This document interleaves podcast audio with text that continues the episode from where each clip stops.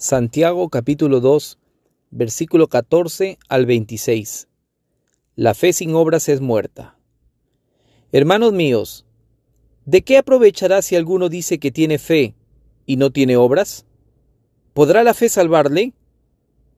Y si un hermano o una hermana están desnudos y tienen necesidad del mantenimiento de cada día, y alguno de vosotros le dice, Id en paz, calentaos y saciaos, pero no le dais las cosas que son necesarias para el cuerpo. ¿De qué aprovecha? Así también la fe, si no tiene obras, es muerta en sí misma. Pero alguno dirá, tú tienes fe, y yo tengo obras. Muéstrame tu fe sin tus obras, y yo te mostraré mi fe por mis obras. Tú crees que Dios es uno, bien haces. También los demonios creen y tiemblan. Mas quieres saber, hombre vano, que la fe sin obras es muerta?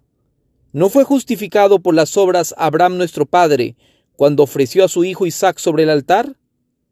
¿No ves que la fe actuó juntamente con sus obras y que la fe se perfeccionó por las obras?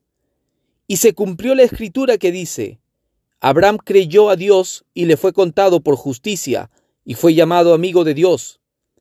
Vosotros veis, pues que el hombre es justificado por las obras y no solamente por la fe.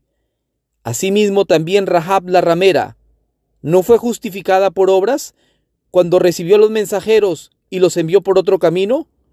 ¿Por qué como el cuerpo sin espíritu está muerto, así también la fe sin obras está muerta?